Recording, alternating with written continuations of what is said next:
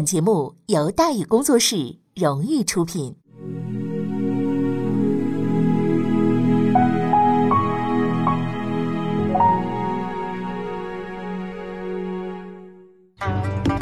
说书唱戏劝人方，三条大道走中央，善恶到头终有报，人间正道是沧桑。给您续上一杯茶，我慢慢的说，您细细的品。听大宇话说。明朝除了咱们广播直播以外啊，我们还在喜马拉雅独家网络发布。各位呢可以登录喜马拉雅手机和电脑客户端，搜索“大禹茶馆”，选择收听。上期节目咱们说到哪儿啊？咱们说到攻入四川，刘文秀先胜后败，意外之喜，孙可望湖南得利。四川这边意外失守了，但是湖南呢却有意外的惊喜。入湘抗清啊，孙可望已经盘算了好几年了。早在永历五年四月份的时候，孙可望啊就派部将冯双礼作为开路先锋，率四万多人啊，这里边呢是包括骑兵一万多，还有战象十余头啊，进入了湖南境内。有意思的是呢，清军三王南下两广，七拼八凑凑足了四万人。孙可望打湖南一个省，光是开路先锋就用了不止四万，还有大象助阵，你这排场够大了吧？跟南明政权交锋的几年来，清军似乎啊只有受降的时候才见过这么多的人。冯双礼率领的这一支先锋部队从贵州出发啊，是在四月十五日进抵湖南沅州啊。那么清军在沅州的守军到底是有多少呢？哎，三千人。袁州之战呢，就是一场呢叫什么呢？叫这个要你命三千的这么一个一个呃杀人游戏，毫无悬念嘛。搞铁桶战术的冯双礼是出战告捷，清军守将郑一统，还有这个知州啊柴公贵。都被俘了。冯双礼的第二站是袁州北边的陈州，驻守在此的是清军陈长总兵徐勇。徐勇啊，是一个相当抗打的货，带着几千人精心布置防线，扼险固守，负隅顽抗。人生地不熟的冯双礼就没能打下来。老冯没有刘文秀的傲气啊，能够比较坦然地接受现实。那既然奉命打整个湖南，有足够的空间发挥和表现，也没必要计较一座孤城的得失嘛。陈州这个徐勇啊，就松了一口气。哎，轮到驻守宝庆的沈永忠抑郁了。为了解除孔有德南下的后顾之忧啊，他被清廷从山东调到了湖南修烂尾楼。一年多来呢，沈永忠带着两万多人转战湖南各地，跟各式各样的钉子户斗智斗勇。如今呢，钉子没拔完呢，哎，又闯进四万来人抢饭碗来。你说沈永忠难受不难受？欲哭无泪呀！凭借做了一年多东道主的主场优势，沈永忠带着两万人和冯双礼的四万大军，或者就干起来了。双方你来我往，各有胜负。湖南很快呢就进入了僵持状态。吴三桂、李国汉奉命率军呢到四川去撒野去，并没有改变孙可望进军湖南的既定计划。冯双礼的四万人不过就是以开路先锋。那么进取湖南的主力是谁呢？前面咱们说过。你整个湖南明时代啊，能把清廷打急眼的就俩人，一个是在陕西点火烧后院的江襄，另一个就是堪称湖那这个南明战神的原大西军安西安西将军李定国。有点可惜，那轮到这位战神出场的时候呢，多尔衮已经是死翘翘了，急眼的人变成了亲政不久的顺治皇帝福临。永历六年四月份，公元一六五二年。战神李定国率十万大军进入湖南，战场的力量对比瞬间就发生了逆转。到五月中旬，李定国会合冯双礼部进攻靖州。沈永忠此时还不知道李定国大军已经入湘，误以为又是冯双礼在这找茬，就派麾下的总兵张国柱啊率八千兵马前往靖州支援。几天之后，李定国大军取得了靖州大捷，遍体鳞伤的张国柱逃回了宝庆。沈永忠清点了一下人数啊，派出八千，剩下两千。立马就傻了眼了，不是你是打架去了，你还是集体自杀去了啊？张国柱对作战呢经过就做了一番描述，沈永忠听的那叫毛骨悚然，背脊发凉啊。他敏锐的感觉到，这次在靖州闹腾的可不只是风霜里的部队了，看来孙可望开始对湖南要下狠手了。沈永忠只猜到了孙可望非拿下湖南不可，可是他怎么也没想到自己的对手会是南明最强悍的战神李定国。湖南危急，沈永忠能想到的最佳的办法就是赶紧派人到桂林，恳请孔有德回师救援。那救还是不救呢？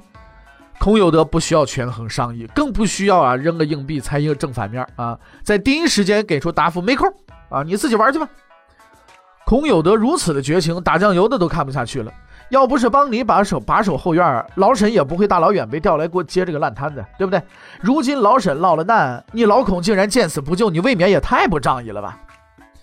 围观群众啊，往往都是不明真相的啊，就跟现在啊，网络上经常没事的出一个事儿在那吵吵，大家伙都充分的发表自己的这个想法啊，但是说实在的，能说到点上的有几个人呢？是不是？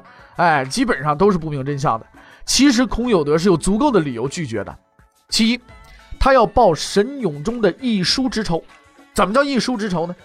进军广西以后啊，由于后勤补给一时没跟上，孔有德曾经向衡州、永州啊借支粮饷。并且承诺有借有还，屁大点事儿嘛？沈永忠啊，却一封奏书捅到朝廷上去，搞得孔有德十分的难堪。这是第一。第二，沈永忠啊谎报军情。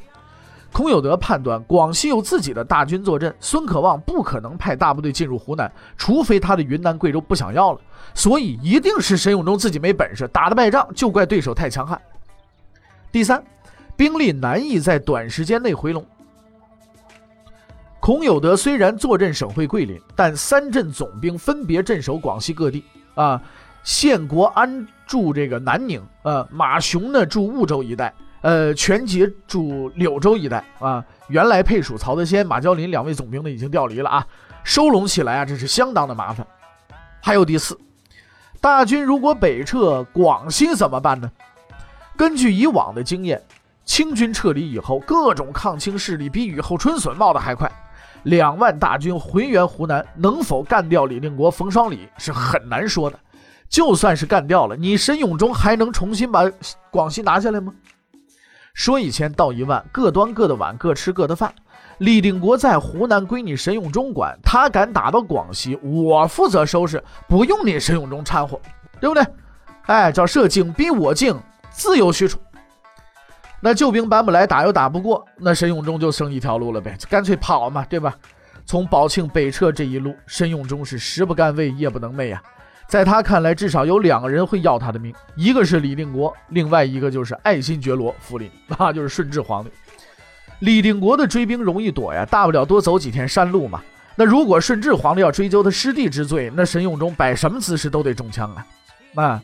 沈永忠胆战心惊地走到湘潭，接到了顺治帝下达的密旨啊，不可浪战，遗失保守，妥了。哎呀，有这么一个旨意，那就太好了，不可浪战，是不是？那我就不浪去了，是不是？哎，我就赶紧遗失保守，是吧？我就快快回去，奉旨撤退。你这玩意儿这走，那当然脚底下生风，是不是？哎，走得快。有了这道护身符，沈永忠那跑的那叫个飞呀，也撤得相当的彻底。六月初二进入长沙之后，索性一不做二不休。八月初六，主动弃守省会，退往越州。沈永忠跑了，湖南各地的官员武装也纷纷的树倒猢狲散，开展逃跑大比拼。啊，很快，除了越州啊、常德呀、陈州之外呢，呃，李定国呀已经收复湖南绝大部分地区了。四川打的就剩下一个保宁的时候，虽神刘文秀啊沉不住气儿，结果骨头没啃下来，倒把门牙给崩坏了两颗。被孙可望打发回昆明呢，休假室疗养去了。而此时的湖南呢，还剩下三座城池，李定国却决定不打了，见好就收。是否具有敢于舍弃的远见和胸怀，往往决定着能力和水平的高低。湖南可以先放一放，为什么？李定国还有更重要的事情要办，收拾孔有德呀。此时，孔有德还在做着他的春秋大梦呢，认为湖南的局面不足为虑。尽管湖南各地相继被李定国的军队收复，孔有德除了在五月底派出一部兵力驻守泉州警戒以外呢，再未做更多的防备。六月二十八日，李定国率大军自武冈、新宁进攻泉州，原驻防军加上派来警戒的清军被一锅端掉。战报传来，孔有德啊，下巴呢掉到脚面上去了，大为震恐啊。次日，亲率桂林留守部队赶赴盐关防御。李定国乘胜进抵盐关，把清军揍的是七荤八素。孔有德当天便仓皇撤回桂林固守。六月三十日，李定国的前锋部队进抵桂林郊外。七月初二，桂林陷入重围，孔有德赶紧派人通知县官安、马雄、全杰，全令这个三镇总兵火速回援桂林。桂林这叫危在旦夕呀！三镇总兵那不是空头部队啊，对不对？回援那得一步一步的走下来呀。可是，一步一步走完了之后，这一切都已经太晚了。七月初四，李定国率军攻破桂林，悔恨交加的孔有德选择了自杀身亡，史称叫桂林大捷啊。苟且偷生于桂林城内的陈邦富、王全可，还有张兴光等降清大臣被活捉，并且在九月在贵阳伏诛。其中恶贯满盈的操蛋分子陈邦富受刑待遇最高，剥皮宣草，传世颠前。干掉孔有德不是唯一目标。夺取桂林也不是重点，战神李定国继续率军南下。孔有德自行了断之后，轮到县官马雄全节傻了眼了。主将都嗝屁朝凉了，你还打个鸟仗啊？是不是？三镇总兵一溜烟撤到婺州。李定国在广西收复失地，忙的是不亦乐乎。到了八月份的时候，终于腾出手来的李定国向婺州推进。县国安马雄全节不战自溃，逃往广东，投奔了尚可喜。八月十五，李定国占领婺州，广西至此全部光复。四个月时间，战神一举拿下两个省。啊，尚可喜曾经遭到孔有德的耻笑，如今孔有德死这么惨，尚可喜实在是没有幸灾乐祸的雅兴啊！不是老尚胸怀宽广不记仇，而是李定国大军太强悍了。如果不出意外的话，自己很快就会成为下一个孔有德。而令人大跌眼镜的是，尚可喜意想的意外，偏偏意外呢却发生了。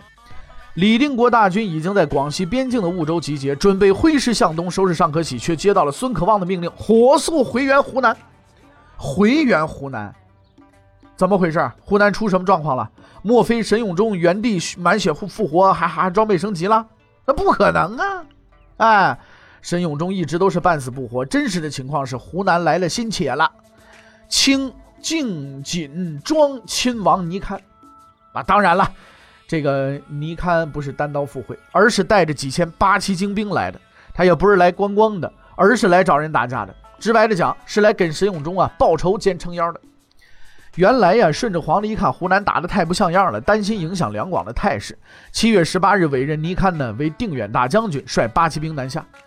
按照原定计划呀，倪堪率军呢经湖南进入贵州，会同四川的吴三桂、李国汉倒孙可望的老巢，演出一出啊这个螳螂捕蝉，黄雀在后的好戏。顺带着呢就把这个朱由榔啊请到北京，再把酒言个欢。但是倪堪走到半道上，孔有德殉难的噩耗呢就传到了北京。顺治帝赶紧在八月初五重新下达命令，让倪堪拿下湖南之后向广西推进。同时呢，顺治帝又给广东的尚可喜、耿继茂啊下了一道死命令，叫固守待援，保存实力，不准去广西犯贱去啊。其实呢，顺治帝未免也多虑了。尚可喜天天是提着心吊着胆的，捏双筷子手都哆嗦的不行，还敢上广西送死去？尚可喜没敢动弹，但是你看这八旗兵距离湖南可越来越近了。湖南一旦有失，贵州恐怕危矣。所以孙可望急了眼了，赶紧命令啊进军广西的李定国回撤。客观的讲啊。家大业大的孙可望逐渐变得跟刘文秀一个毛病了，就是不稳重、不淡定，缺乏泰山崩于前面不改色的这个气魄啊，更缺乏会当凌绝顶、一览众山小的战略眼光。基于当时的态势来分析啊，孙可望的决定是相当的草率，而且相当的优势。第一，李定国率大军滞留两广，对清廷是一个重要的威慑。他们担心两广一旦有失，必然导致西南的朱由榔、孙可望与东南的郑成功、鲁监国连成一片呢。因此，倪堪未必敢大举进攻贵州，西南老巢还是安全的，这是其一。其二呢，倪堪大军进入湖南尚需时日，在湖南打开局面也需要一定的时间。李定国即便说要回援，也有足够的时间先进军广东，把尚可喜、耿继茂揍得生活不能自理了，再从容的经韶州、郴州北上迎战倪堪。其三。即使李定国从广西回援，也不应全军北上。广西至少需要留下足以抗衡尚可喜、耿继茂挑衅的留守部队。李定国手握十万大军，留一半兵力在婺州、桂林，尚可喜、耿继茂根本不敢动。而五万大军收拾倪堪，那当然是绰绰有余啊。可遗憾的是，所有不该犯的错误，孙可望、李定国全犯了。十月三十日，李定国率十万大军回撤至衡州。李定国大军撤退之后，新任的广西巡抚徐天佑带着一两千人镇守婺州，安西将军朱喜三则率领一千多乌合之众驻防桂林，其余各地的防守兵力更加单薄，广西顿时啊是空空如也。来势汹汹的李定国大军突然没了踪迹，侥幸脱险的尚可喜胆识愈壮，为了探查广西的虚实，李定国前脚刚走，尚可喜就令孔有德麾下的三镇总兵县官马雄全节率部返回广西。啊，到了九月初呢，初五呢，这个三镇总兵啊，啊，占领了婺州。寡不敌众的徐天佑只得后撤桂林，又在十一月底撤至柳州。广西兵力如此的空虚，县官等人竟然磨蹭到十二月下旬才占领了平乐。从婺州打到平乐，区区四百里，花了将近四个月。所以说，这三镇的战斗力也实在是烂得可以。一直到次年正月，清军才相继攻取了阳朔、桂林，勉勉强强算是收复了广西。交代完了广西，咱们再来说湖南。战神在湖南将上演一出好戏。李定国大军抵达衡州之后，尼堪也在二十天之后姗姗来迟，抵达湘潭。驻防在湘潭的是堪称永历三大劲旅的之一的马进忠部啊。另外两支呢，分别是忠贞营和好摇旗部。不过呢，经过多年鏖战呢，又失去了笃银溪的庇护，这支劲旅啊，早已经是风光不再了。尼堪来势凶猛，马进忠决定不吃眼前亏，果断避其锋芒，退守宝庆。有狼自远方来，不亦射乎？李定国早就给这位远道而来的客人备了一份大礼了。这份礼是什么呢？十一月二十二日，尼堪率军进抵衡州城外三十里。李定国派一千多军队迎战，严令只许败，不许胜，而且务必一路败退。看出来了吧？这叫诱敌深入，拒而歼之，老套路。李定国不错啊，战神李定国精心谋划的，确实是历史上早已用的烂熟的把戏。如果尼堪呢有点智商，李定国或许还有机会旧瓶装点新酒，哎，呃，陡增这个波折和悬念。但是说实在的，尼堪实在太不给力了。整个战役就是一老的掉渣的过程，就算我有耐心讲，各位估计也没兴致听，就那么回事吗？哎，一路败退，他追过来，进口袋阵，扑哧全完，就这么简单吗？直接说结果吧，陷入重围的清军是几乎全军覆没，主将尼堪阵亡。哎，贝勒屯骑呢率残部艰难突围，狼狈逃回长沙，史称叫衡州大捷。从永历六年五月到十一月，战神李定国用了半年的时间，便相继取得靖州大捷、桂林大捷、衡州大捷，掀起了南明抗清斗争的一个新的高潮。这三次大捷不仅干掉了清廷的两个王啊，定南王孔有德，还有靖锦庄亲王，你看啊，还打破了清军不可战胜的神话，更是沉重的打击了八旗兵不可一世的嚣张气焰。时任清廷吏部尚书的固山额真啊，朱马剌在一封奏书当中说：“痛心疾首的承认啊，自国家开创以来，未有如今日之挫辱者也。面对如此残酷的现实，顺治皇帝也不得不哀叹：我朝用兵从无此事啊！这三次大捷发出了南明抗清的最强音，为饱受清廷暴政压迫的百姓出了一口恶气，极大的鼓舞了全国抗清军民的士气。”胜利是最响亮的集结号，在广东、广西、江西等地，很多抗清武装曾遭到清军的残酷镇压而偃旗息鼓。在三次大捷的感召之下，这些个武装又重新高举义旗，加入到了轰轰烈烈的抗争之中。那么，这些个武装究竟又都做出了哪一些事情呢？欲知后事如何，且听下回分解。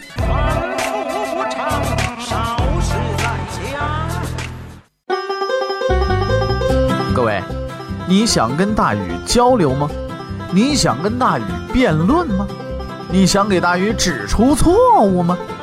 来微信吧，微信搜索订阅号“大禹茶馆”，哎，就能实现了。记住啊，禹是宇宙的宇。